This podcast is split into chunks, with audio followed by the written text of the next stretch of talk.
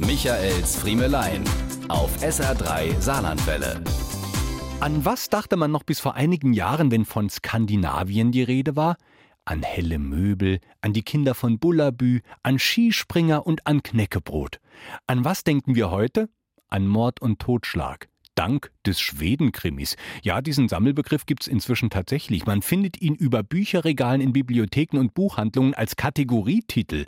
Krimis aus Skandinavien haben Konjunktur. Die Wallanders, Winters und Blomquist zählen zu den erfolgreichsten Ermittlern der Welt und lassen Sherlock Holmes und Dr. Watson im Angesicht ihrer Verkaufszahlen blass aussehen.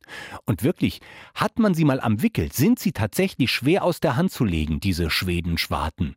Aber einige Fragen muss man sich schon stellen. Sind die da oben wirklich so brutal? Bisher dachte ich ja, das Gefährlichste, was einem dort passieren könne, wäre, einen aus dem Fenster geworfenen Tannenbaum an den Knausen zu bekommen oder zu Hause von einem Ikea-Regal erschlagen zu werden.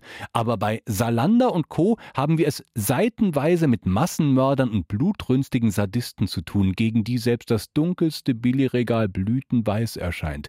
Was auffällt, sind aber auch die deprimierenden Biografien der Protagonisten. Sie sind einsame Ermittler. Ermittler, die ihr ganzes Leben der Wache und dem Dienst verschreiben. Sie fahren keinen Benz, sondern triste, gebrauchte Klapperkisten. Und wenn sie nach Hause kommen, dann wartet da niemand auf sie. Eines haben sie alle gemeinsam.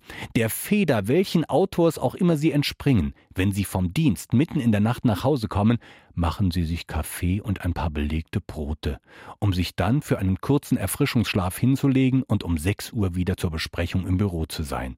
Wir halten also fest, der skandinavische Kommissar ist Einzelkämpfer, er ist latent unglücklich, braucht keinen Schlaf und er liebt Schnittchen. Michaels Friemelein.